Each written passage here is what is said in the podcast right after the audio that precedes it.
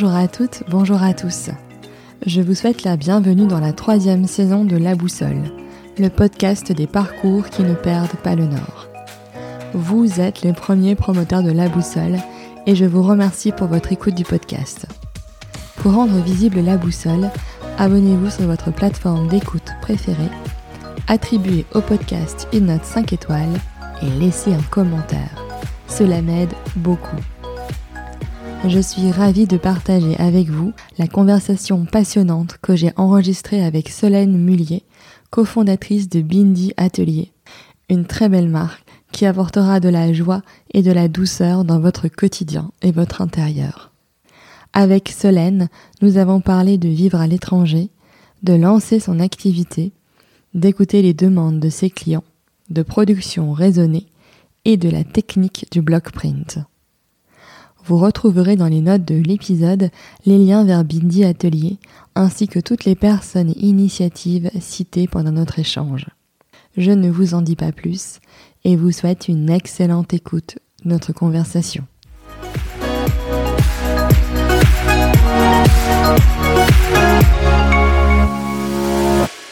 Bonjour Solène. Bonjour Claire. Je te remercie d'avoir accepté mon invitation dans La Boussole pour le début de cette troisième saison du podcast. Alors moi, je suis ravie de t'accueillir puisque j'adore ce que tu fais avec euh, Bindi Atelier, donc avec ta, ta belle-sœur Anne-Sophie. Euh, donc Bindi Atelier, c'est des, des, accessoires et des vêtements aussi euh, euh, avec la technique du block print. Tu nous expliqueras tout ça euh, un petit peu après. Mais ce que je te propose d'abord, c'est peut-être de te présenter, Solène. Oui, euh, avec plaisir. Bah, merci Claire pour ton, pour ton invitation. Donc je m'appelle Solène, j'ai 35 ans, je suis originaire de la région parisienne, mais j'habite à Lille depuis, bah, depuis 4 ans maintenant. Et je suis du coup la cofondatrice de Bindi Atelier, qui est une marque d'accessoires textiles euh, imprimés en Inde. Et je suis aussi euh, maman de trois petits garçons euh, qui ont 7 ans, 5 ans et 2 ans. Ok. Voilà. Et donc tu disais que tu étais originaire plutôt de région parisienne, donc tu as fait tes, tes études sur Paris? Oui, dans la région parisienne, effectivement. Bon, j'ai un parcours assez, assez classique. J'ai fait une école de commerce oui. euh, après mon bac. Euh, donc qui m'a permis de faire un échange universitaire en Chine, à Shanghai.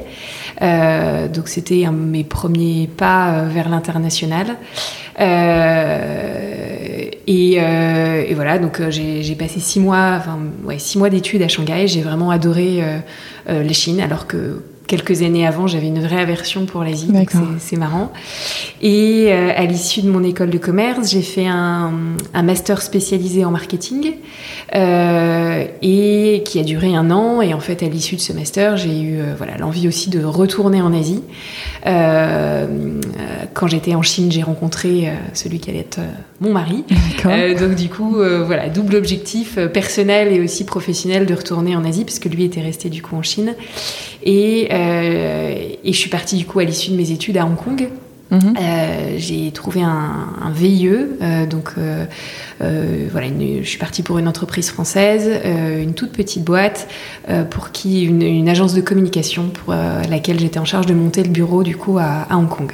Okay. Donc c'était une très chouette mission et voilà, j'ai passé presque trois ans à Hong Kong.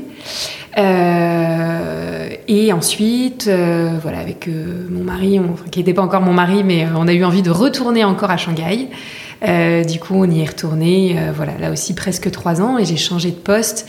J'ai rejoint une agence de, une agence de conseil en marketing qui faisait de, enfin, qui travaillait avec des, des marques de luxe. D'accord. voilà, donc j'avais un, un, chouette enfin une, une, chouette mission et, et, pas mal de responsabilités. Là, ce qui était sympa quand on arrivait en Asie, c'est que euh, du coup, on avait des responsabilités qu'on n'avait peut-être pas forcément en France. Mm -hmm. euh, voilà, avec un poste qui évolue euh, très régulièrement en fonction, parce que le marché évoluait aussi très vite. Donc, donc c'était super. Et puis juste avant de, de, de repartir, j'ai changé d'entreprise et je suis toujours restée dans une entreprise française, mais pour une boîte de, de design. D'accord. Euh, agence de design.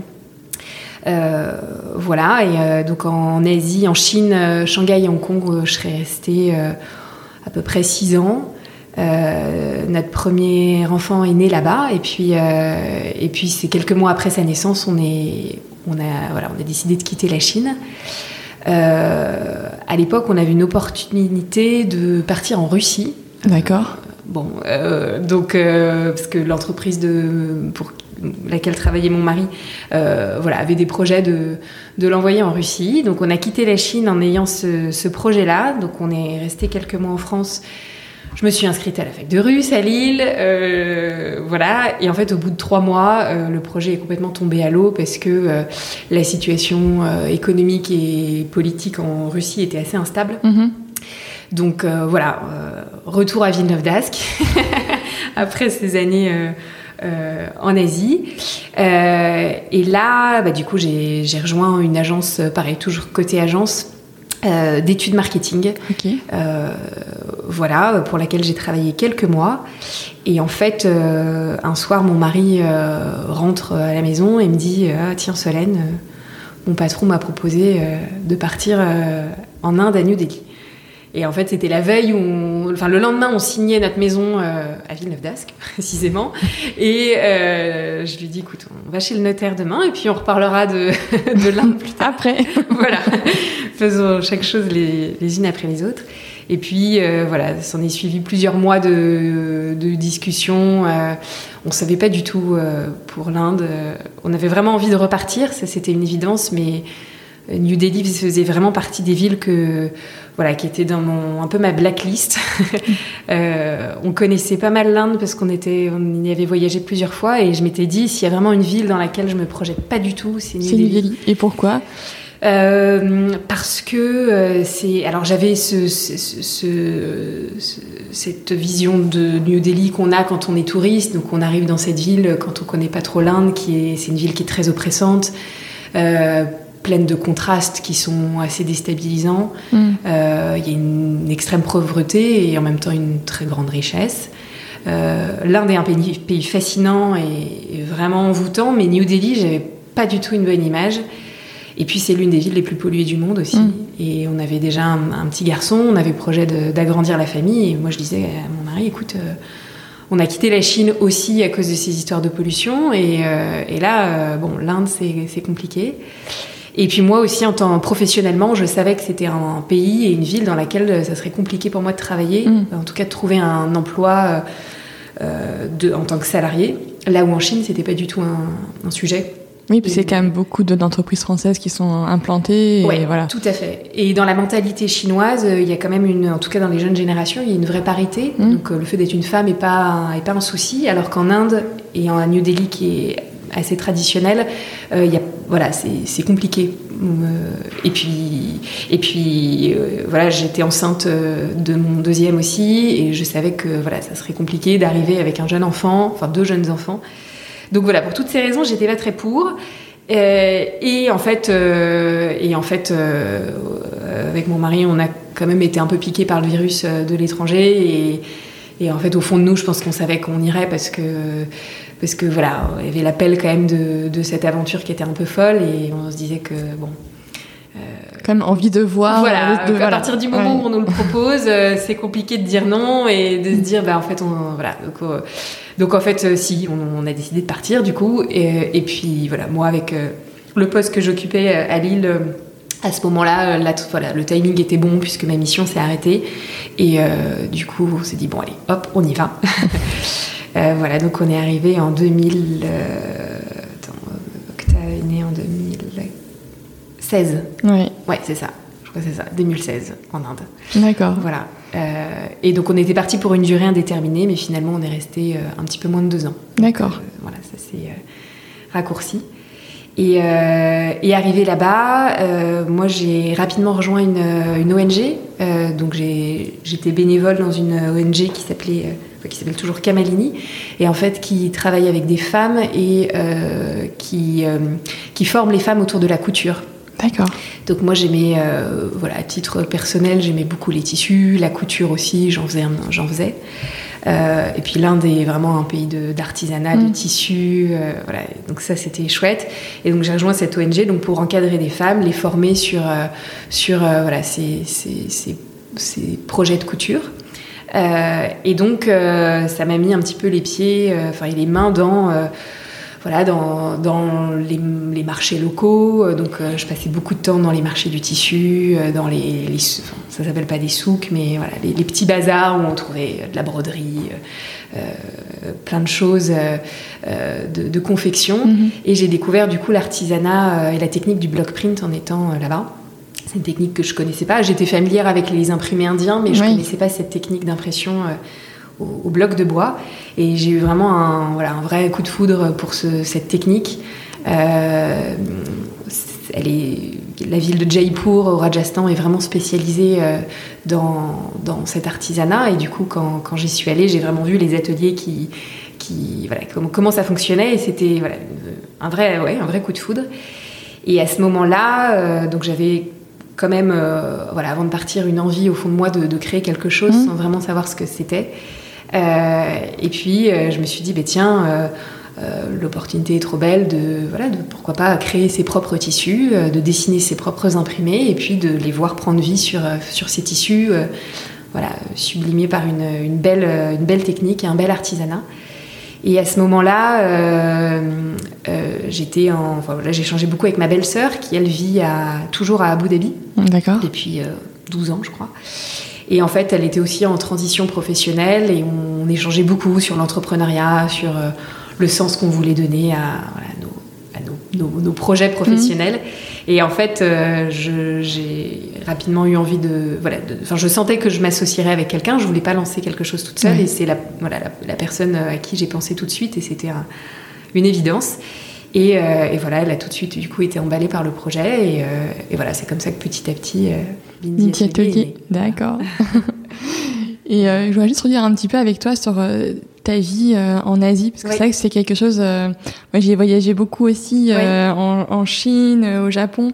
Ah oui. et j'ai pas fait l'Inde. Mais mais c'est vrai que pour nous occidentaux c'est c'est quand même des modes de vie un, petit peu différents. Et toi comment tu l'as vécu notamment avec des, des, enfants aussi donc quand on était en Chine on était effectivement sans enfin Augustin mon aîné était était tout petit quand on est parti euh, donc je connais plus. En Chine, je connais plutôt la vie sans enfant, qui était vraiment agréable. C'était encore, euh, ça fait maintenant, euh, on y était il y a plus de 10 ans, mm. on est revenu il y a, il y a 7 ans. c'était, c'était encore, enfin, j'y suis pas retournée depuis, mais c'était encore un pays où avec le sentiment que tout est possible en fait. ça l'est peut-être sûrement maintenant, mais euh, avec beaucoup d'opportunités, à la fois effectivement professionnelles, les choses changeaient très très vite. Donc professionnellement, c'était hyper intense. Mm. Euh, il n'y avait pas de problème d'emploi, donc euh, quand on ne se sentait pas très bien dans un job, on pouvait trouver un autre emploi relativement facilement. Ça, c'était une des vraies opportunités. Et la vie sur place était, était chouette, pleine de contrastes, effectivement des décalages, des, enfin des, ouais, des, parfois des décalages culturels, euh, mais qui font le charme euh, de, de ces pays-là. Euh, en Inde, ce qui était chouette, c'était que chaque jour était, était, il y avait un lot, il y avait des surprises tous les jours, quoi, mm. que ça soit positive ou, plus compliqué. Mais pour des enfants, c'était, c'était magique. et puis nous, on, voyait l'Inde avec les, les difficultés de l'Inde avec nos yeux d'adultes. Mais les enfants voyaient pas forcément ça. Ils voyaient des éléphants dans la rue. Euh, dès qu'on allait dans des parcs, il y avait des singes, des, des pans, euh, euh, tous ces temples pleins de couleurs. Donc pour les enfants, c'est vraiment magique, je trouve. Que, oui. ils s'arrêtent pas sur la pauvreté, comme nous on peut l'avoir. ils posent des questions, mais de manière simple et pleine de bon sens. Donc on essaie de leur répondre et de leur expliquer euh, tout ça, mais je trouve que c'est vraiment enrichissant pour les enfants. Euh, et nous, on se met beaucoup plus de barrières en tant qu'adultes en se disant oh, ça va être compliqué, comment on va faire pour faire ceci, pour voyager comme cela. Et, en fait, les enfants s'adaptent euh, très facilement. Mm. Je trouve que c'est une vraie richesse pour les enfants et, justement d'être dans, dans, des environnements aussi contrastés. Augustin était dans une petite école, une espèce de preschool, parce qu'il avait 2-3 ans. Euh, où il était le seul, euh, le seul étranger, donc il était qu'avec des petits Indiens. Et en fait, c'était génial. Il fêtait. Il y a tout le temps des fêtes en Inde, presque toutes les semaines. Donc il y avait toujours des occasions de célébrer des choses, euh, d'avoir des. Enfin voilà, les rituels. Ils chantaient l'hymne national le matin. Ils allaient au temple. Enfin, c'était. C'était génial. et pour lui, ça lui semblait complètement normal. donc, donc ça, c'était chouette. D'accord. Ouais, mais non, j'imagine, même pour des enfants, après, ça leur donne un, un bagage, même s'ils se souviennent pas forcément de tout, mais euh, il y a quand même la, sensation d'avoir vécu quelque chose de différent. Oui, ouais, ouais, ouais, complètement. Et effectivement, de s'ouvrir, euh, euh, s'ouvrir sur, sur d'autres cultures, sur, sur des différences. Effectivement, cette pauvreté qu'on trouve aussi en Chine, hein, mais mm. qui est quand même beaucoup plus forte. et plus visible peut-être en Inde. En Inde, effectivement. Après, on était en Asie, c'est des pays qui aiment beaucoup les enfants où voilà, ils ont le fait d'arriver avec des enfants, les portes s'ouvrent, euh, ils sont parfois un peu trop tactiles aussi. Dès qu'ils voient un enfant, et surtout un des petits blonds, ils veulent tout de suite les, les attraper. Et voilà, mais c'est très bienveillant, je trouve, mm. euh, avec les enfants. Donc, euh, non, non, c'était très chouette. Et mais pour nous, en tant qu'adultes aussi, c'est hyper enrichissant, je trouve, de, de vivre tout ça et puis on relativise beaucoup de choses après quand on rentre en France. Euh, surtout en cette période de Covid où on sait comment ça se passe dans d'autres pays, on se dit qu'on est quand même bien chanceux. Ouais, on est bien lotis ici. Ouais, ouais. Et donc, donc Bindi, tu crées ça avec ta, ta belle-sœur. Comment, euh, comment vous gérez d'être à distance finalement, toutes les deux? Comment vous répartissez les rôles? Enfin, Je suis assez curieuse de ça. Eh bien, donc, bah, on, a, on a commencé finalement à travailler ensemble à distance. Donc, c'est depuis le début, on fonctionne comme ça. Euh, on arrive à se retrouver. Bon, avant le Covid, on se voyait plusieurs fois par an. Elle venait en France pour les salons professionnels, ou moi, où on se retrouvait en Inde aussi, au moins deux fois par an. Bon, là, avec le Covid, c'est un peu plus compliqué. Mais sinon, euh, alors au début de l'aventure, la répartition du travail de manière honnête était un peu. Euh, c'était pas vraiment structuré, on mm. faisait toutes les deux un peu tout. On a toutes les deux des profils assez similaires. Elle a aussi fait une école de commerce. Euh, en revanche, elle a une, expérience plus forte, une expertise plus dans la, dans la confection. Elle travaillait euh, avant pour euh, notamment une marque de, luxe, voilà, qui dans, de, enfin, de prêt-à-porter de luxe. Du coup, elle a toute cette connaissance de l'atelier, de la confection, etc. Donc, elle s'occupe aujourd'hui de la production. D'accord. Donc, elle est en lien avec nos, ateliers en Inde.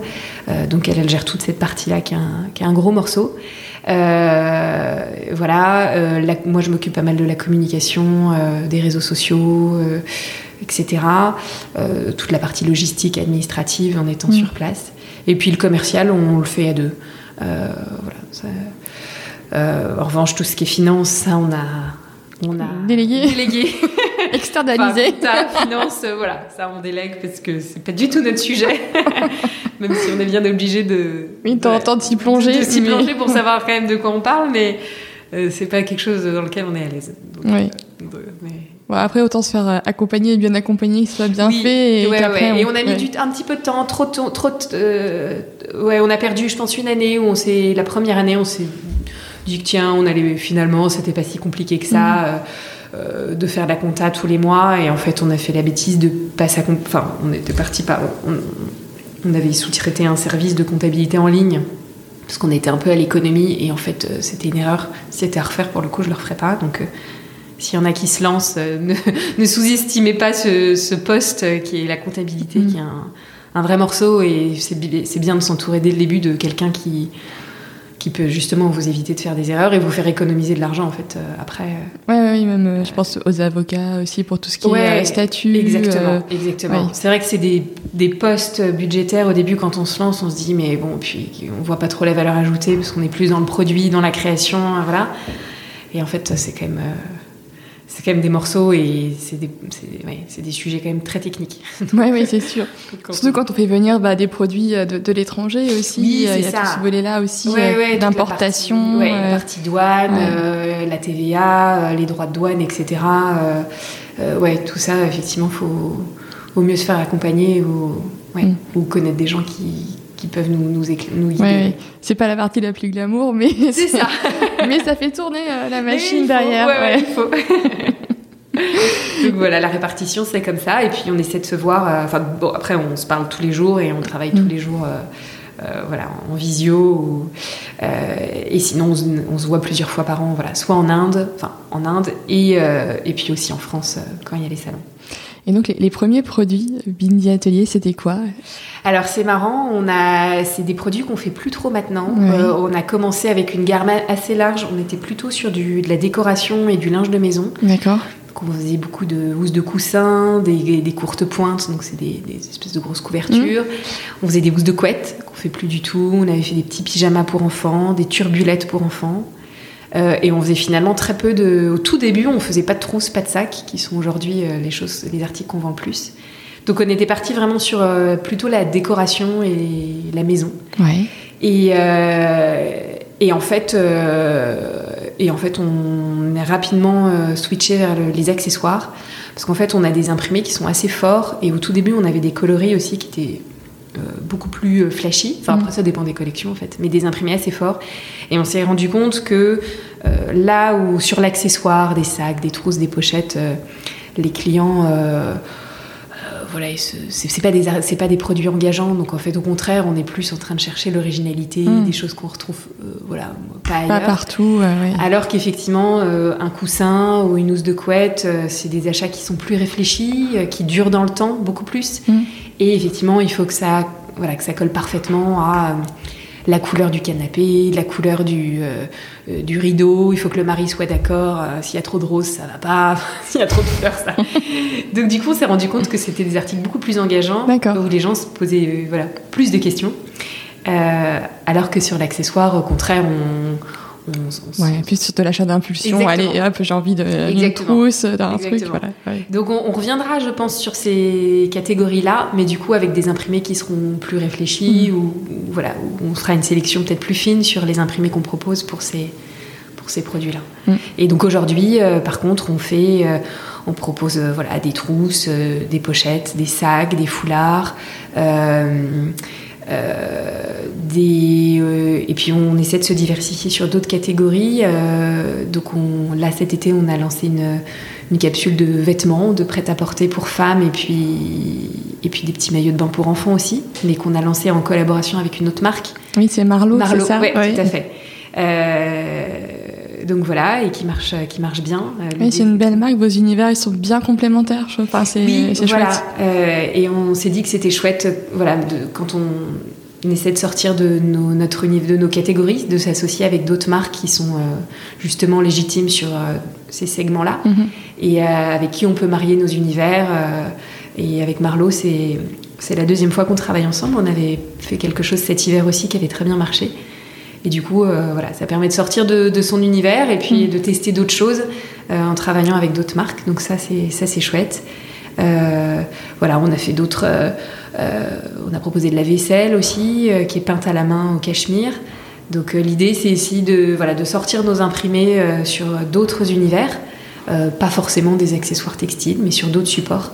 Donc on, voilà, on essaye pas mal de choses et Après, vous voyez si ça marche Exactement. bien. Quel est le retour de la clientèle et tout euh, Eh ben, les gens aiment bien. Euh, les gens aiment bien, et justement, c'est ce qu'on essaie de voilà d'affiner. Est-ce que c'est les réflexions du moment? Est-ce qu'on est plus une marque qui fait des accessoires imprimés, ou est-ce qu'on est une marque plus généraliste d'imprimés sur les codes de motifs qu'on peut du coup voilà poser sur sur d'autres supports? Donc on réfléchit à ça, on essaie d'interroger aussi notre, notre communauté et nos mm. clients euh, voilà, sur la manière dont ils voient Bindi Atelier. Donc euh, c'est vraiment les, les, réflexions de cet été, justement, d'essayer de, de, voilà, est-ce que, est que l'artisanat, enfin l'artisanat est évidemment euh, le, le, gros, enfin le, le, cœur de Bindi Atelier, mais est-ce qu'on se réserve pas l'opportunité aussi d'aller développer nos produits sur, sur d'autres choses? Donc donc voilà, mais pour l'instant, euh, non, non, ce qu'on développe euh, plaît bien, donc on est contente. oui, et puis il y a une belle communauté autour de Bindi Atelier, notamment je vois, sur, euh, sur Instagram, il y a presque 35 000, on est pas très loin de ça, hein, d'abonnés. Oui, et c'est quand même un des principaux vecteurs de communication. Oui, ouais, ouais, tout à fait. En fait, quand on s'est lancé, quand on a lancé la marque avec Anne-Sophie, on n'avait pas de budget pour être dans la presse ou pour payer une agence de RP mm. ou pour voilà. Et, puis toi, avec ta formation, enfin, c'est quand même des choses que tu maîtrisais aussi. Voilà, exactement. Donc on s'est dit qu'il euh, fallait euh, prendre le virage et de, voilà, des réseaux sociaux et, de, et aussi dans les, dans les codes, d'essayer de, de, coller aussi aux, codes, des, notamment les codes visuels des, mm. des réseaux sociaux, et voilà, de, de faire des, des, produits qui étaient, qui étaient jolis et qui pourraient plaire justement à, à cette cible-là. Et effectivement, du coup, Instagram euh, est l'un des finalement est un des principaux euh, apporteur de, de, trafic sur notre site. ça fonctionne très bien. on fait de la pub aussi, un petit peu depuis, mhm. depuis quelques mois qui fonctionne bien. Oui, des posts sponsorisés, du coup. C'est quelque chose qu'on faisait, voilà, qu'on a mis en place en fin, fin de l'année dernière, qu'on faisait pas avant, et effectivement qui, qui fonctionne bien. Et on a une communauté effectivement qui, qui se développe bien et, et c'est vrai que et qui nous fait aussi connaître euh, auprès de boutiques. Mm. Euh, on travaille aussi avec euh, un réseau de revendeurs et, et c'est aussi un outil de prospection finalement. c'est une jolie vitrine aussi, donc voilà, des boutiques qui pourraient être intéressées nous découvrent aussi via ce, ce réseau-là. Ouais, du coup, elles vous contactent directement. Oui, oui, oui. Donc ça, ça fonctionne bien. Mais c'est vrai que c'est un outil assez puissant quand même. oui, oui, oui. Ça, et puis, il y a quand même, quand, quand, on a une communauté qui est assez engagée, oui. pour des marques, bah, ça permet de, recueillir quand même énormément euh, d'informations. Euh, Exactement pour bah, voilà, leurs clients euh, cibles privilégiés, enfin, qu'est-ce qui les intéresse, de comprendre aussi euh, ben, toutes les statistiques, puisque c'est aussi un outil qui, qui délivre beaucoup de, de, stats. Oui, on a énormément de statistiques, c'est assez fou quand même d'ailleurs d'avoir toutes ces informations-là, euh, mais c'est vrai que c'est très précieux pour les marques, et effectivement on s'en sert aussi pour, bah, par exemple là on finalise, enfin on a finalisé la collection hiver, hum. qui sortira au mois de septembre, septembre-octobre, et en fait on a interrogé du coup euh, notre communauté sur euh, bah voilà, les imprimés. On leur a voilà, proposé les imprimés de l'hiver euh, en avant-première en disant bah voilà, pour les faire voter en fait sur les imprimés qu'ils préféraient. et donc c'était chouette parce que grâce à ces retours, ça nous a permis en fait de, je pense, de voilà, de, limiter les risques mm. et d'écarter notamment un ou deux imprimés sur lesquels on avait vraiment des doutes Bon, après, quand il y a un doute, il n'y a pas de doute, mais justement, ça a d'être confirmé. Euh, exactement. Et du coup, on s'est dit, bah, en fait, celui-là, euh, non, euh, voilà, il, ne plaît pas forcément, donc on va pas le faire. Et, ça, voilà. Et en revanche, voilà, ceux-là, on sent que ça va être des imprimés coup de cœur, donc ça permet aussi d'ajuster nos productions et de se dire, ah bah peut-être que celui-là, on n'en aura pas fait assez, peut-être que celui-là, on, on, va en produire trop, donc d'ajuster en fonction aussi des retours, mm. parce que voilà, c'est assez précieux. Euh, d'avoir ce genre d'informations. Donc euh, c'est quelque chose qu'on fait pas assez et qu'on devrait faire de voilà d'interroger plus notre communauté. Donc ça, ça fait partie des bonnes résolutions de, de la rentrée sur tout un tas de sujets parce qu'on se rend compte que voilà, on a beaucoup de feedback vachement intéressants sur mm. les produits aussi, ce que les gens attendent, sur euh, voilà des axes de développement ou des partenariats et tout. Donc c'est vrai que c'est une mine, une mine d'informations. Euh. c'est certain. Et donc, tu parlais de, faire attention au, stock et ce qui est commandé. C'est vrai que aussi, euh, bah, chez Bindi, vous avez une façon euh, raisonnée, en tout cas, de, de, gérer voilà, vos, collections. Oui. Tu peux nous en parler de, cette démarche qui est importante hein, pour vous deux? Oui, oui, oui. Alors, bah, déjà, on, on travaille avec. Enfin, on utilise une technique très artisanale. Donc en fait, chaque centimètre de tissu est vraiment imprimé à la main. On travaille donc avec des blocs de bois qui font 10-15 cm, euh, c'est des rectangles de 10-15 cm. Chaque couleur est imprimée l'une après les autres. Donc en fait, on a déjà une contrainte humaine et de, et de temps, mmh. même si euh, voilà, ils font un travail remarquable et ils sont très efficaces, hein, mais ça reste, ça reste une, euh, un travail manuel. Donc on n'imprime pas des kilomètres à la minute de tissu. On est aussi contrainte par le, le, climat. par exemple, il y a plusieurs semaines dans l'année où on ne peut pas imprimer à cause des moussons notamment. Oui. trop humide. voilà, c'est trop humide. Euh, là, on est en plein dedans, donc régulièrement, on a nos ateliers qui nous disent ah bah non, cette semaine, on peut pas avancer parce que euh, voilà, il a plu toute la semaine à Jaipur, c'est la mousson, donc en fait, on peut pas, on peut rien faire. Euh, donc déjà, on est voilà, on est dépendant de, du, voilà, de, de la main d'œuvre et, et, aussi du voilà du climat, des saisons. Et puis, euh, et puis, donc ce qui fait qu'on n'imprime pas à grande échelle. Mm.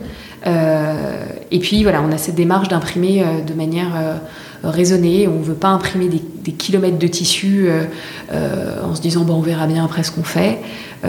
non, on produit des petites séries. Donc on est régulièrement en rupture sur, enfin régulièrement, on est parfois en rupture effectivement sur des mm. imprimés qui, qui, plaisent bien. donc on lance des réasseurs quand il faut.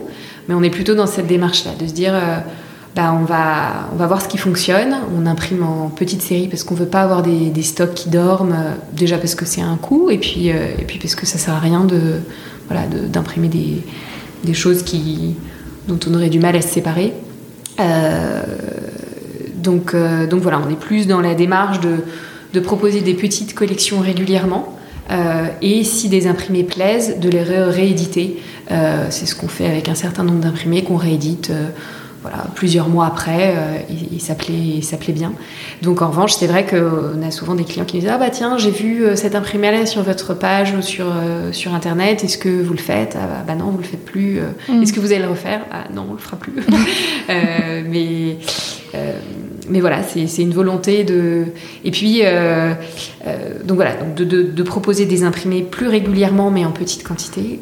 On a très peu de chutes de tissus qui dorment dans nos ateliers. On, dans ces cas-là, s'il reste des choses, euh, euh, bah là, on, là, notamment pour la fin de l'année, on va faire euh, des petits chouchous, des petits sacs, des tote bags qu'on offrira à nos clients. en zéro gâchis. Exactement. Du coup, du coup qu'on glisse pour Noël, on glissera dans les commandes. Du coup, voilà, des, des sacs, des petits cadeaux ou des choses comme ça pour justement réutiliser toutes les chutes de tissus. donc, on essaie vraiment de, voilà, de de, travailler au mieux nos quantités et effectivement ce travail d'interroger du coup nos, clients sur les imprimés qu'ils préfèrent euh, en amont avant de, confirmer nos, quantités permet d'ajuster. Hmm. Effectivement. Euh, si tu vois qu'il y a un imprimé, euh, tout le monde est à fond dessus. Voilà. Peut-être dire bon, bah, allez, voilà, on augmente un peu. Et, voilà. Et à l'inverse, un imprimé où nous on le trouvait plutôt chouette et en fait on s'est rendu compte que voilà ça ne plairait pas donc on s'est dit bah voilà on va pas le faire mais mais voilà, et, on essaie aussi de euh, d'avoir des. Alors bon là on a on a eu cette petite capsule euh, avec le dans le prêt-à-porter avec Marlowe, mais sinon c'est vrai qu'on est sur de l'accessoire et on on essaie de pas tomber dans la saisonnalité, euh, enfin dans l'effet saisonnier des choses, dans le sens où, alors évidemment, on a plusieurs collections par an.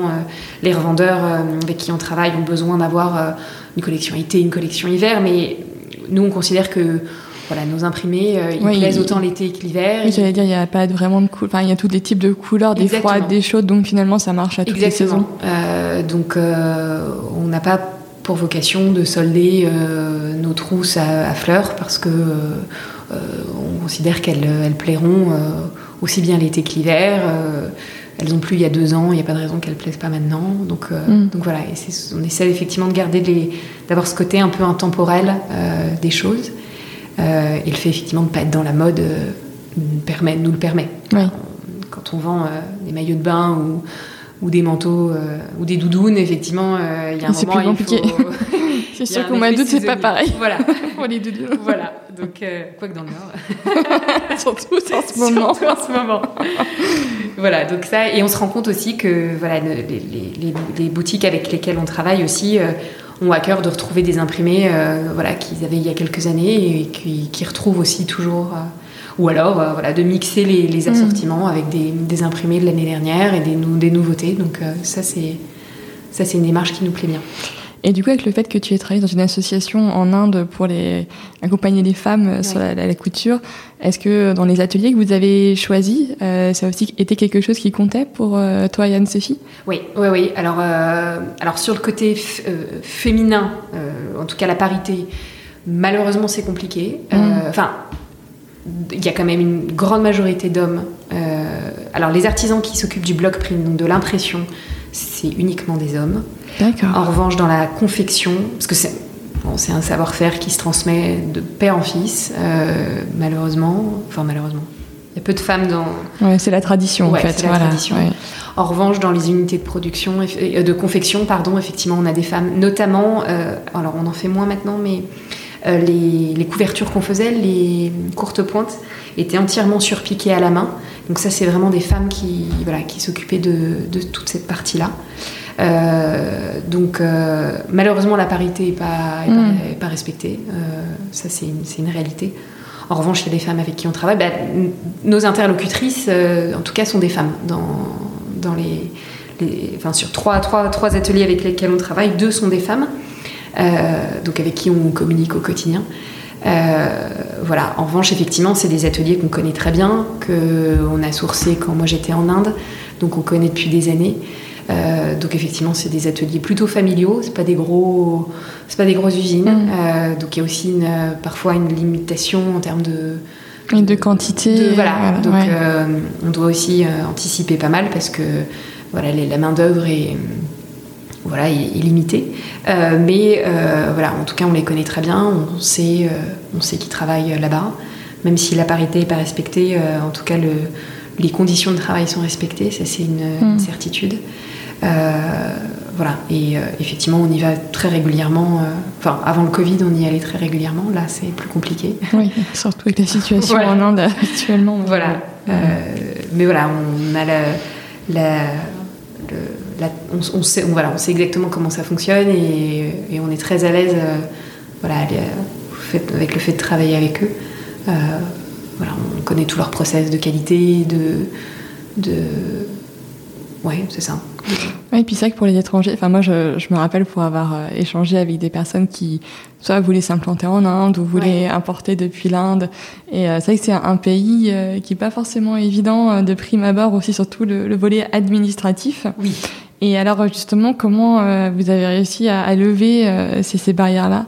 Oui, alors, alors nos fournisseurs s'occupent quand même pas mal de tout ce qui est. D'accord, des formalités. Ouais, des formalités douanières et tout. Euh, on a eu parfois. Alors, nous, on fait de l'aérien. On ne travaille pas avec. Euh, enfin, on ne fait, pas de, de bateau. Donc, euh, donc finalement, je touche du bois, on n'a jamais eu de, voilà, de blocage en douane ou autre. parfois, ça prend plus de retard, enfin plus de temps en expédition. Mais eux, eux s'occupent effectivement de toute la partie administrative. Mm. Oui, c'est les Indiens qui s'occupent de la partie ouais, En fait, euh, on voudrait rentrer dedans et parfois, euh, enfin si, parfois, non, c'est pas forcément bloqué, mais parfois euh, ça met plusieurs jours avant de quitter l'Inde et notamment pendant le Covid, premier premier confinement en mm. Inde, c'était effectivement, on a eu des, des, cartons qui ont été bloqués plusieurs semaines et alors là, on était très contents qu'ils s'en chargent parce que parce que on avait beau appeler les transporteurs, euh, il fallait être sur place euh, et avoir ses entrées, parce que parfois on sait, voilà, ils s'arrangent entre eux. parfois on sait pas exactement euh, comment c'est fait, mais, au final ça, ça, part. Mais du coup, ça c'est voilà, c'est le, gros truc administratif. Après, la facturation se passe normalement. Hmm. Donc voilà, pour la partie logistique, c'est eux qui s'en occupent et on s'était dit à un moment, tiens, on va prendre en charge la logistique. Euh, euh, et en fait, euh, en fait non, on va, soit on va attendre d'être une plus grosse équipe, soit on va la laisser faire parce que. Après, quand tout se passe bien, finalement, il n'y a pas, forcément de raison de, changer quelque chose qui fonctionne. Oui, oui, tout à fait, tout à fait. Mm. Ouais, Donc, ils ont leurs entrées, leurs agents qui connaissent bien les, douaniers si besoin. Donc, on touche du bois pour l'instant. Ça tourne. Mais c'est vrai que c'est un sacré sujet. Voilà. Mais on n'a pas de structure en Inde, donc euh, voilà, s'il avait fallu créer une structure sur place, ça aurait été effectivement peut-être une autre paire de manches. Mmh. oui, j'imagine. Et euh, justement, euh, comment, comment tu te sens, enfin, comment vous vous sentez avec Anne-Sophie bah, depuis, depuis la création de Bindi, le fait d'être entrepreneur, qu'est-ce que toi ça t'a apporté? C'est marrant, bah, je disais J'en parlais encore avec mon mari dimanche soir, qui lui me disait Oh là là, demain c'est lundi. Et moi je lui disais Mais oh, moi j'ai hâte d'être lundi en fait. Euh, j'ai hâte d'être lundi parce que, parce que je sais que j'ai plein de choses dans ma semaine qui vont se passer. Euh, parce que tous les jours, euh, tous les jours on vient travailler avec. Enfin, je pense qu'Anne-Sophie c'est la même chose. On vient toutes les deux travailler avec voilà, beaucoup d'excitation et il n'y a pas un jour qui se ressemble et ça c'est ça c'est vraiment c'est vraiment chouette. Mm on trouve vraiment du sens à ce qu'on fait. Euh, on fait plein de choses différentes. Euh, alors il y a des choses parfois, bah, la compta notamment, il faut quand même s'y coller, mais bon, euh, malgré ça, quand c'est pour soi, finalement, on y trouve quand même un petit peu d'intérêt. Oui. Bah, c'est toujours bien de savoir où on en est quand même. Oui, c'est ça. exactement. payer les factures, c'est pas drôle, mais bon, en même temps, voilà. mais non, non, c'est hyper vibrant, je trouve. C'est euh, c'est pas facile parce que euh, on déconnecte par contre jamais. Mm. C'est un peu le, c'est un peu le travers, je trouve, de l'entrepreneuriat et notamment en tant que femme. On a un peu, euh, je pense qu'on a, on a voulu aussi avec Anne-Sophie être à nos comptes, à notre compte parce que voilà, on est toutes les deux mamans. Elle, elle, elle, elle, accouche de son troisième enfant début septembre, fin août début septembre, donc tu vois très bientôt. donc on avait aussi envie de cette flexibilité là, je pense en créant Bindi Atelier. Mais je pense qu'on sous-estimait quand même. Euh, euh, enfin, ce fameux équilibre qu'on espérait trouver. Je pense qu'on voyait que, le, que les côtés positifs. et en fait, alors c'est vrai que c'est chouette parce que bon, on peut être disponible pour nos enfants, on peut s'ils sont malades, ceci, cela, c'est bien. Euh, mais à côté de ça, euh, on, bon, on, quand même, on, a quand même eu le Covid avec l'école à la maison. Et Anne-Sophie, en plus, à Abu Dhabi, euh, son aînée a quasiment pas eu école pendant un an. Donc elle a géré pendant presque une année scolaire l'école à la maison quasiment tout le temps. Et à côté de ça, bah, il voilà, n'y a personne qui prend le relais, on n'est pas en chômage partiel, on n'a pas de collègues. et du coup, aussi dans un couple, c'est pas forcément évident parce que bah, on est celle qui du coup est la plus flexible, donc on est celle qui du coup peut supporter beaucoup plus de choses sur mhm. ses épaules, enfin qui peut en tout cas qui prend plus de choses. Euh, donc c'est pas évident non plus. Donc il y a dans un équilibre pour la famille en général, je pense que c'est chouette parce que c'est chouette que dans un couple il y en ait un des deux qui puisse justement euh, euh, être un peu plus flexible, être un peu plus flexible, que ce soit l'homme ou la femme.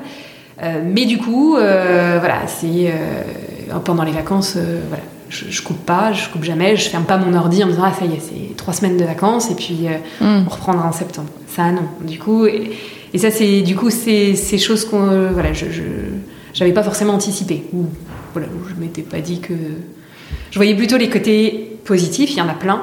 Mais j'avais un peu sous-estimé euh, euh, l'investissement ouais, que ça demande. Euh, surtout ça que ben, tout ce qui est, euh, notamment sur les, réseaux sociaux, ça demande des, de la réactivité. Donc du coup, quand tu, peux pas te permettre de te dire bah, pendant trois semaines, je fais rien. Et... Même si on essaie de planifier un maximum de choses, mais on a beaucoup de, finalement beaucoup de services clients qui se passent par les réseaux sociaux. Et quand les gens ont une réclamation, une question, ben, en fait, ils envoient leur demande ils un sur message, Instagram. Et, si c'est samedi matin ou dimanche à 23h, euh, ils s'attendent souvent à des réponses rapides. Donc euh, quand on peut, on le fait. Euh, mais c'est vrai que bon, bah, parfois on peut. Donc on a souvent le nez dans le téléphone aussi. Et, ça, c'est pas, bon, c'est pas terrible. Mm. Voilà. Il y a des moments où c'est pas terrible. c'est parce que vous êtes aussi encore juste à deux, en fait, pour le moment. Oui, exactement. Après, c'est sûr que si l'équipe euh, bah, grandit, ça permettra aussi voilà, de, de déléguer euh, certaines choses. De déléguer et aussi du coup de mettre un, de mettre un petit peu un cadre, euh, parce que effectivement, là on se pose la question justement de, s'entourer de, de quelqu'un qui pourrait nous aider pour toute la partie communication et réseaux sociaux, etc. Bah, cette personne, il n'y a aucune raison qu'elle réponde sur Instagram un dimanche à 23h. Oui. voilà. donc ça permettrait aussi, aussi de fixer un cadre sur là-dessus. Mm. Donc euh, on est en train de voir euh, effectivement pour, euh, pour s'entourer à partir de la rentrée. D'accord. Donc je m'y mette. Mais voilà, du coup, du coup on est voilà, très épanoui et, et, on trouve plein de sens à ce qu'on fait et on adore voilà, toucher à tout et c'est ça qui nous plaît. Et puis le côté créatif aussi qu'on n'avait pas, moi que j'avais pas du tout en travaillant pour des, des agences avant. Euh, le côté ce côté produit qui est, qui est très chouette d'imaginer quelque chose et puis de, le voir entre ses mains. Euh, mais voilà, avec euh, justement, bah, à côté de ça, on n'a pas l'impression de travailler la semaine, mais du coup, bah, tout, est, tout est lié, mm. tout est mélangé. Donc, bah, pendant les vacances, on travaille aussi, et comme on n'a pas l'impression de travailler, bah, voilà, sauf que bon, bah, notre famille, quand ils nous voient derrière l'ordinateur, eux, ils voient qu'on travaille par contre. Donc voilà, c'est encore un équilibre qui n'est pas évident à trouver, je mm. trouve. Oui, oui, bah c'est sûr, il faut prendre ses marques, euh, fixer un peu les limites euh, aussi. Euh... Oui, mm. Mais voilà, si on. Et on l'a vu hein, pendant le confinement, si on fait. Si on, quand on travaille pas, il se passe rien. Donc en fait, euh, ou alors on gère juste des urgences et on a la frustration de ne pas avoir l'impression de, de, développer quelque chose. Mm. Du coup, voilà, il y a beaucoup de frustration aussi. Oui, bah oui, carrément, je comprends. Mais après, il y a plein de choses positives, mais il y a aussi, voilà, c'est. Oui, il y a toujours quand même un revers à la médaille, quoi. Tout. Enfin, voilà, il y a des, des choses à, avoir à l'esprit quand on se lance. Oui, exactement, exactement. Mm. Et je pense qu'en tant que femme aussi, on, enfin, je sais pas, mais on a envie aussi de faire beaucoup de choses nous-mêmes et faire, voilà, de. Euh, je pense qu'un homme entrepreneur, parce que j'ai des garçons entrepreneurs autour de moi qui se sont lancés en même temps, eux sont capables de, je trouve, de fixer beaucoup plus de limites ou de cadres, mm. euh, là où nous les femmes peut-être qu'on mélange aussi peut-être beaucoup de choses euh, entre la famille, les contraintes familiales. qu'on a envie de faire beaucoup de choses par nous-mêmes au final. Exactement, mm. Et euh, du coup, est-ce que vous êtes accompagné par un réseau, genre réseau entreprendre ou des, personnes comme ça? Euh, Alors on est, alors ça c'est une des choses que sur lesquelles on travaille. On n'est pas accompagné par un réseau. Euh, en revanche, depuis peu, on se fait accompagner par quelqu'un qui, voilà, qui, qui, a une, très bonne expérience dans justement bah, le retail, dans l'aspect marque aussi. D'accord qui travaillait pour une, très chouette marque de décoration et en fait du coup qui nous accompagne plus en un peu en, coaching on va dire. Donc, euh, mais ça c'est voilà, si c'était à refaire, euh, c'est quelque chose que je referais beaucoup plus tôt. On, mm. s'y met un peu tard, je trouve, de, de, se faire accompagner, de se faire encadrer. Euh, au début, on a un peu envie de faire tout, tout, enfin voilà, on avait envie de faire un peu tout toute seule, et puis et puis il y avait tellement de sujets qu'on savait pas forcément par où, voilà, qui pourrait nous accompagner sur quel mm. sujet. Je connais effectivement le réseau Entreprendre, mais soit jusqu'à maintenant, je m'étais dit que peut-être qu'on n'était pas forcément légitime pour euh, aller taper à leur porte, ou que le projet n'était pas assez gros, ou que le projet n'était pas assez innovant. Euh, D'accord. C'est une limite que je. Voilà. peut-être que je me suis auto-censurée, donc... Peut-être, peut-être, parce qu'il y a Réseau Entreprendre, il y a Au Défi aussi, qui est pour les plus petites structures, qui peut être bien aussi. Oui. Même s'ils ont un programme un peu start aussi au, réseau Entreprendre. Mais, euh, mais ça, effectivement, c'est quelque chose. Et puis par manque de temps, euh, ça faisait. Euh, voilà, même si je sais que ça nous apporterait beaucoup. mais du coup, voilà, on a pris la décision en revanche d'être entouré de. Voilà, on a une autre personne qui va, qui va venir nous coacher à partir de septembre sur d'autres sujets, plus mm. l'aspect produit. et en fait, on avait aussi un petit peu le. On voulait pas. voilà, c'est peut-être de fait de pas forcément trop en parler. On, a nos idées, mais on veut pas forcément les partager trop parce que euh, je sais pas par quelle crainte, je sais pas de, voilà. Je pense que effectivement c'est quelque chose qu'il faut qu'on fasse plus mm. parce que ça nous apporte. Là, on a vu cette fameuse personne justement la semaine dernière euh, et sur un sujet, il nous a débloqué en une heure et en fait, euh, on a gagné. on a gagné deux mois de réflexion sur, voilà, sur une action très précise. Et euh, il nous a dit, mais tiens, il faut que vous fassiez ça, ça. Ah bah oui. et en fait, euh, voilà. Donc ça, c'est aussi quelque chose qu'il faut... Si c'était à refaire, euh, gentil, je le ferais beaucoup plus tôt. Et puis, puis voilà, un petit conseil aussi que je pourrais donner, c'est justement effectivement de s'entourer, pas hésiter de parler de, parler de son projet parce que y a, autour de soi, y a, on a toujours des gens qui, qui peuvent nous conseiller mm. ou qui ont un avis extérieur et qui peuvent du coup avoir un peu de recul sur. Mais effectivement, les réseaux, il faudrait que, que je m'y penche. Après, c'est vrai que les journées sont aussi bien remplies, donc des fois c'est compliqué de, de, se dégager du temps. Euh... Oui, oui, c'est des sujets plus de fond et on est souvent pris par l'urgence, mais je suis sûre que ça a énormément de valeur. Mm. Donc, euh, donc je, prends note. et donc, qu'est-ce que, qu'est-ce que je peux souhaiter à Bindi Atelier euh, pour la, la, fin d'année, début d'année prochaine euh ah, bah de, de, continuer à, de continuer à se développer. Euh, en France, on commence à avoir un, un chouette réseau de revendeurs, de boutiques avec qui on travaille. qui nous font confiance saison après saison, donc ça c'est chouette. on espère, on a quelques boutiques à l'étranger, en Europe et dans d'autres pays, mais ça fait vraiment partie des objectifs de se développer à l'international. Donc euh, voilà, avec les moyens du bord, mais on, on voilà, ça c'est l'ambition, voilà, de mm. d'être présent maintenant en dehors de France, euh, dans d'autres pays, dans, sur d'autres marchés. Je pense qu'en Asie, on peut trouver, euh, on peut trouver notre public aussi. on se souhaite de retourner en Inde le plus vite possible. ça, ça nous manque beaucoup. Je ne sais pas si avant Noël on pourra y retourner, je pense pas. Euh, j'espère qu'en début d'année prochaine on pourra y retourner parce que ça nous manque beaucoup. Mhm. On devait y aller euh, bah, la semaine où on a été confiné, premier confinement, quand le président a, tout fermé. Euh, voilà, on a dû annuler nos billets, mais du coup depuis on n'y est pas retourné. voilà, de continuer du coup bah, à grandir, euh, à se développer aussi sur d'autres euh, segments de, produits et puis que les produits, euh, que nos imprimés soient toujours voilà reconnaissables aussi puisqu'on on essaie de, enfin on a voilà on a pour promesse de toujours proposer des, des motifs voilà qu'on dessine nous-mêmes qu'on ne voit pas ailleurs donc voilà de qui soient reconnaissables Et, voilà. Et ça, soit beau, que ça, ça plaise, du coup. que ça continue à plaire, voilà, collection après collection, toujours réussir à se réinventer. Voilà. c'est chouette. Je vois que le temps passe, Solène, et du coup, je vais te poser les, trois dernières questions du, podcast, si tu veux bien. Oui. Euh, donc c'est vrai que le podcast s'appelle La Boussole. Oui. Et, euh, et, pour moi, donc la boussole, ça indique le nord. Et il y a une notion dont on parle beaucoup en ce moment, c'est l'étoile polaire. Et, euh, et pour, pour toi, pour Bindi, euh, quelle, quelle, quelle, serait votre étoile polaire euh, Alors, je suis pas une experte dans les étoiles ou même si en ce moment on étudie pas mal le système solaire avec mon fils.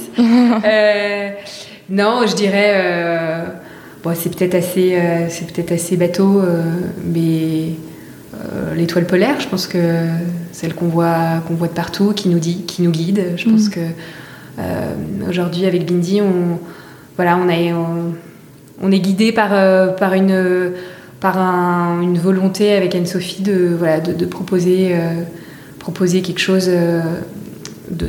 C'est marrant, enfin, on est retombé sur des notes qu'on. Je fais un aparté, des notes qu'on s'échangeait, des, des emails qu'on s'envoyait avant, bien avant de créer l'Indie Atelier. Mais quand on avait ces, ces échanges sur l'entrepreneuriat, et on s'était écrit qu'on voulait créer, on savait pas ce qu'on voulait faire, mais on voulait créer quelque chose qui ait du sens et qui soit beau. Et on est retombé sur cette discussion, cette conversation écrite euh, il y a quelques semaines, quelques mois. Et du coup, voilà, c'est quelque chose qui nous guide. Euh, euh, on essaie de le mettre en place, voilà, de le proposer avec les, imprimés qu'on crée, mais voilà, c'est ce qui nous guide en tout cas, de, proposer des choses qui sont belles, en tout cas nous qu'on trouve jolies, et, qui rendent les gens heureux. donc c'est voilà, ça qui peut-être notre étoile qui nous qui, nous qui, nous montre la direction. Super. Ce fil conducteur. Et euh, moi, je suis une grande euh, lectrice. Oui. Euh, Est-ce que tu aurais par hasard un, livre à, me conseiller, à conseiller aux auditeurs? Oui, je, lis, je suis aussi une grande lectrice. je lis tous les jours avant de me coucher. Pareil. Et, là, je viens de terminer un livre qui est très chouette. Qui s'appelle De grandes ambitions d'Antoine ouais. Rowe. Je ne sais pas si tu connais. Non. et en fait, c'est c'est un portrait croisé de combien, peut-être cinq ou six personnages euh, qui, ont, euh, voilà, qui ont des chemins qui vont se croiser et c'est et, voilà, c'est une évolution de. Enfin, il raconte en fait ces, différents portraits euh, à partir des années 80, donc quand ils sont étudiants jusqu'à jusqu'à aujourd'hui. Et en fait, ce qui est marrant, c'est qu'au fur et à mesure des chapitres, enfin marrant, en fait, se dessinent des, des personnalités, mmh. des personnages publics qu'on connaît, qu'on connaît dans, dans voilà, dans, dans, le dans l'environnement euh, voilà, de personnages euh, politiques, euh, industriels, etc. Donc il y a des ressemblances qui se font. Et en fait, c'est voilà, ça parle de ça parle d'ambition justement, ça parle de, de, milieu social, ça parle ça parle aussi de sexualité, ça parle de de, de, plein de sujets et en fait c'est vachement bien raconté. Euh, on fait des sauts dans le temps euh, petit à petit et moi j'ai dévoré ce, dévoré ce livre. Eh ben écoute, je note et euh, je retiens. Puis c'est le genre de livre que j'adore. Pour cet été, et puis c'est un bon pavé, je crois qu'il fait 400 ou 500 pages. Ouais, c'est bien. voilà, ça. c'est bien pour cet été. Super. Et enfin, est-ce que tu aurais un invité à me recommander que tu voudrais entendre dans ce podcast? Oui. alors, ils sont pas forcément du Nord. Pas, de souci, vas-y. je dis on parce que c'est un couple en fait. Euh, il s'appelle euh, Alexandra et Antoine Pelletier. D'accord. Euh, ce sont bah, des, amis qu'on a rencontrés quand on était à Shanghai et qui à la base ont un parcours très, très classique d'école de commerce. De, ils avaient des, très chouettes postes en Chine dans la cosmétique et, et, dans la grande distribution. Et en fait, ils sont rentrés en France avec leurs enfants il y a pas très longtemps. Et ils ont racheté en fait une biscuiterie artisanale qui s'appelle Maison de Rance. D'accord. Euh, et en fait, euh, ils ont euh, quitté leur vie parisienne, quitté leur vie d'expat et ils se sont allés s'installer à Sablé-sur-Sarthe pour racheter justement cette biscuiterie et, et voilà redonner vie à aussi un pour le coup un vrai artisanat et, donc ils ont une boutique, ils ont un site et ils font plein de partenariats très chouettes avec avec euh, des restaurateurs, des, grandes, des, grandes, des grandes sociétés aussi. Et ils ont un parcours qui est vraiment chouette, justement. Euh, voilà, avec un, changement de vie, un changement de, carrière et puis cette aventure entrepreneuriale. Ils voulaient créer leur marque de biscuits parce qu'ils adorent les biscuits. et en fait, ils ont décidé de racheter du coup une biscuiterie qui existait déjà. Et voilà, ils ont une belle aventure et ils font des, choses qui sont très, très bonnes. Super. bah, écoute, merci beaucoup du conseil, Solène. Et euh, merci en tout cas pour tout ce que tu nous as partagé pendant cette conversation. Merci Je vous invite tous du coup à aller faire un tour euh, soit sur la page Instagram de, de Bindi Atelier ou directement euh, sur le site pour découvrir bah, toutes les, belles créations de Solène et Anne-Sophie. Merci beaucoup. Merci, merci Solène.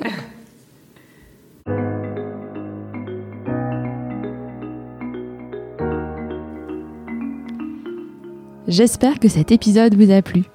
Si vous appréciez ce travail, partagez le podcast autour de vous, abonnez deux personnes de votre entourage et dites-le moi sur Apple Podcast. Je vous donne rendez-vous dans deux semaines pour un nouvel épisode. D'ici là, portez-vous bien et n'oubliez pas de regarder votre étoile polaire.